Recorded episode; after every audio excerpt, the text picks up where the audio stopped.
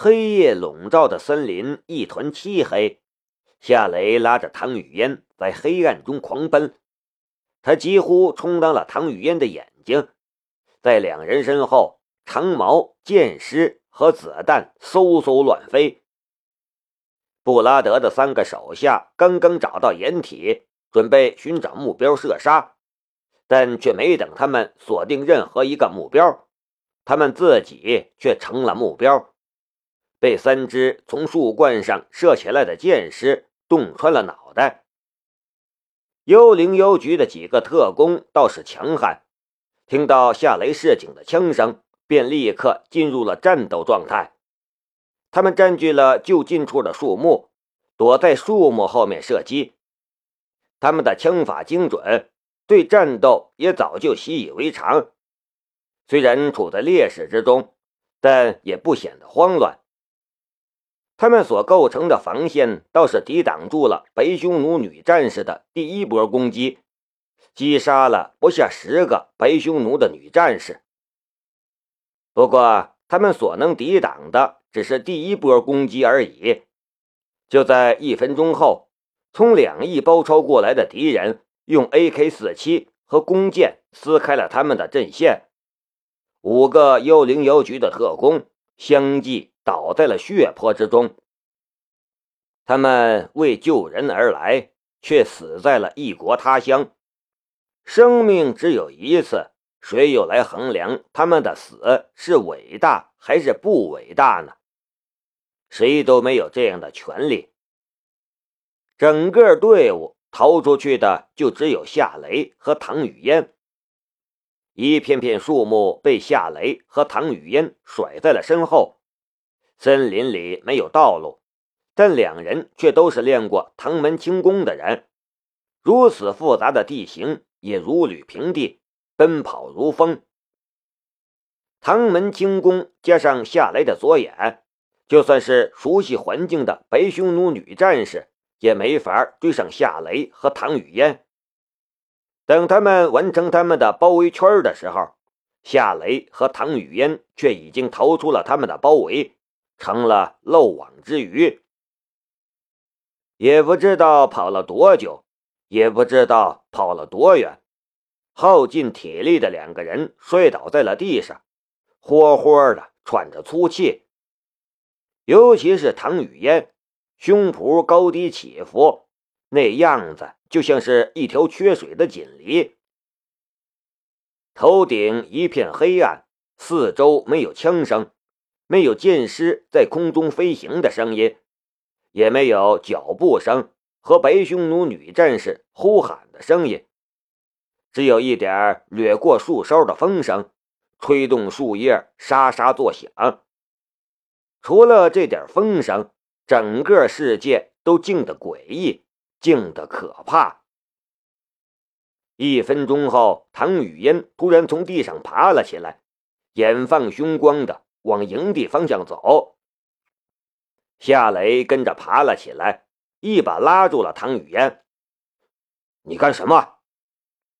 唐雨嫣恨恨的道，“我要杀了那些女人，我要为我的人报仇。”你冷静一点。”夏雷沉声说道，“我们只有两个人，他们却有上百人，我们去了也是白白送死。”唐雨嫣甩开了夏雷的手。“你是一个胆小鬼，胆小鬼！”夏雷的心里却一点都不介意，他其实很理解唐雨嫣此刻的心情。那些战死的特工都是他的手下，与他出生入死，不知道执行多少次任务了，有着很深的战友感情。就连他都为那些特工感到悲伤和可惜，更何况是唐雨嫣呢？你不去是吧？我去。唐雨嫣气冲冲的往回走。夏雷忽然一把将他拦腰抱住，唐雨嫣回轴相击，两人顿时扭打了起来，然后又摔倒在了地上。在林间草地上滚来滚去，折腾了一阵子，两人又都安静了下来。唐雨嫣并不是那种一冲动就失去理智的人，他其实也清楚杀回去的后果。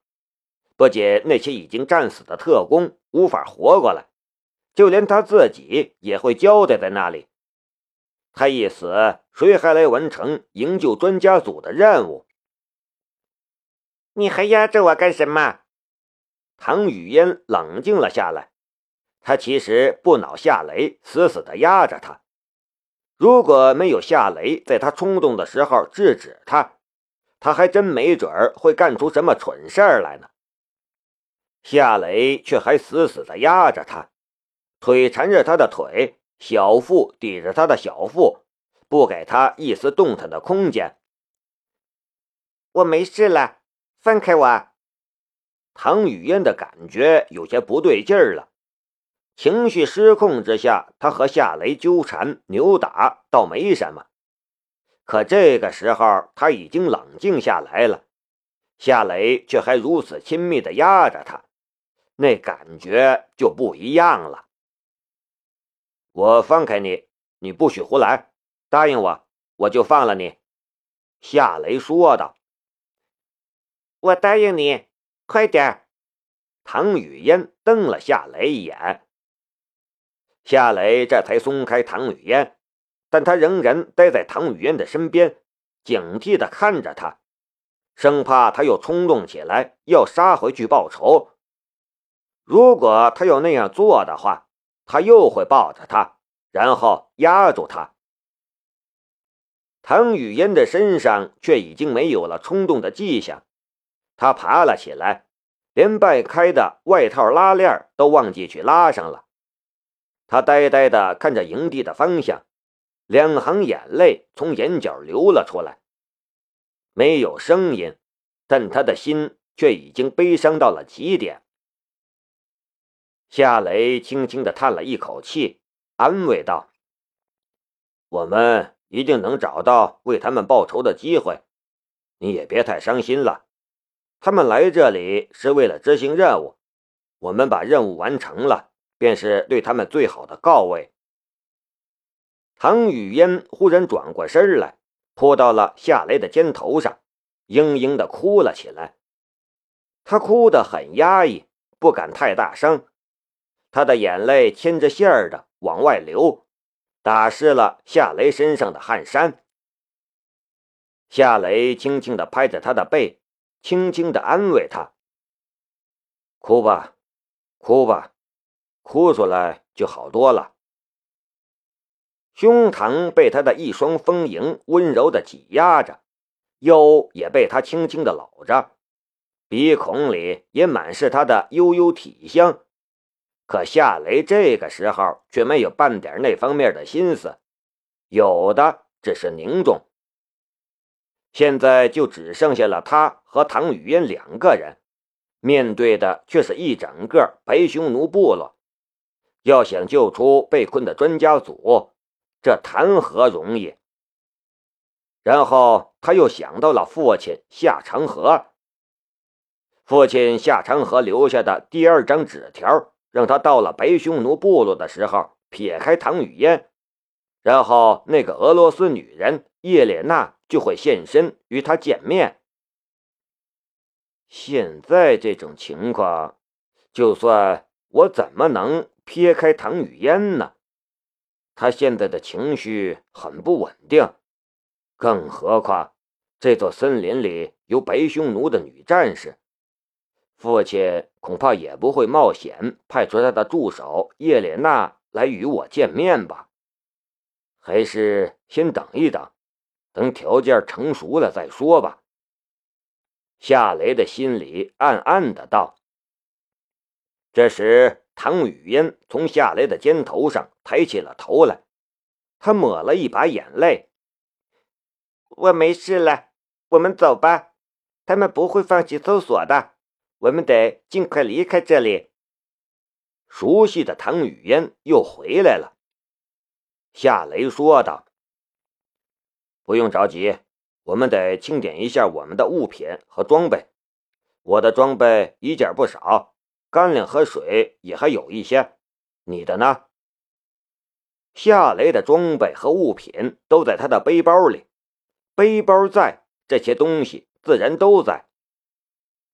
唐雨嫣却晃了一下他手中的一支手枪，然后又从衣兜里掏出了那一只巴掌大小的电子设备，在那只电子设备上，象征着专家组位置的信号点还在静静的闪烁着，发出淡淡的红光。看见这只定位设备，夏雷才松了一口气。这东西还在就好，没有这东西，我们几乎没有可能在这里找到专家组的人。你还有多少颗子弹？唐雨嫣看着夏雷，还有他肩头上的狙击步枪。夏雷说道：“这个你放心吧。”每次战斗结束，我都会补充弹药，所以我的背包里随时都有一百多发狙击步枪的子弹，手枪的又少一些，只有三十发。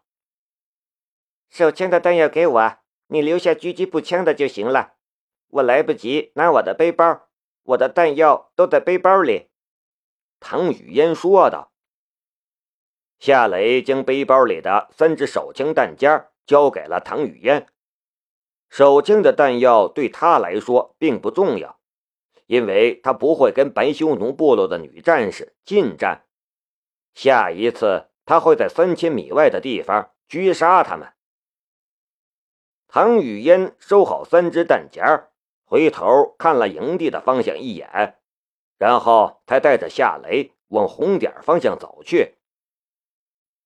白匈奴部落的女战士并没有追上来。不难想象，刚才逃命的时候，夏雷和唐雨嫣跑得有多快，跑得有多远。尽量踩坚硬的地方，不要留下痕迹。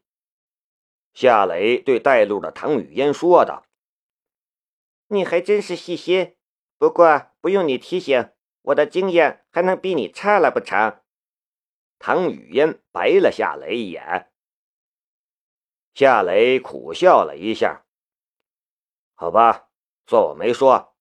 不过，要是白匈奴部落的女战士循着我们的足迹追上来，那个时候你可别怪我没有提醒你。雷，你有没有想过，我们有可能死在这里？我没想过，夏雷说道。我只会想怎么活下去。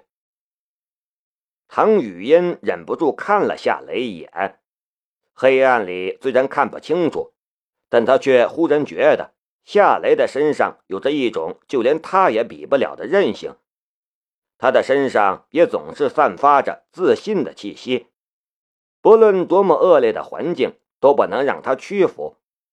这样的他充满了魅力，不知道为什么。他又想起了给夏雷缝屁股的情景。现在这种情况有没有备用计划？夏雷问道。唐雨嫣苦笑了一下：“现在哪里还有什么备用计划？走一步算一步，先把人找到，然后再制定撤退的计划。”森林里忽然传来了犬吠的声音。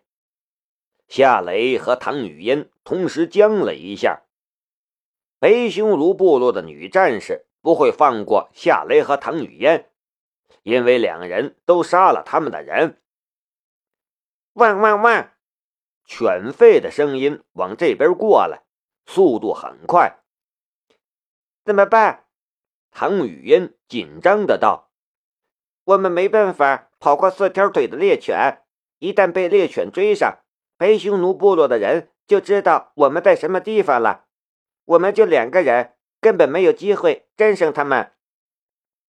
夏雷忽然抬头看了一眼遮天蔽日的树冠，忽然说道：“上树吧，我们从树上走。猎犬的鼻子再灵，他们也嗅不出我们在天上的足迹。”夏雷的话音刚落，唐雨嫣的双腿便是一屈一蹬。身子嗖一下拔地而起，眨眼便抓住几米高处的一根树枝。夏雷也猛地往上一跃，可是他的身上负着重，再加上那根树枝太高，他根本就没抓住。情急之下，他一把抱住了唐雨嫣的一双长腿。你，唐雨嫣的身子顿时往下一沉，吓得他赶紧抓紧树枝。我背着包啊，抓不住，你稳一下。夏雷顺着唐雨嫣的身子往上爬，他爬过她的翘臀，那种软软的感觉让他莫名紧张。爬上了树枝，夏雷伸手去拉唐雨嫣，却换来了唐雨嫣的一个白眼儿。走开了，我不需要你帮忙。夏雷耸了一下肩，往更高处爬去。爬到树冠与树冠交汇处，他纵身一跃，便到了第二棵树上。在他身后，唐雨嫣也是纵身一跃。姿态轻盈，转移到另一棵树上。两人在树冠之间移动，就像是森林之中的猴子。地面上十几只猎犬狂奔而来，但在第一棵树下却都停了下来。他们东张西望，找不到方向了。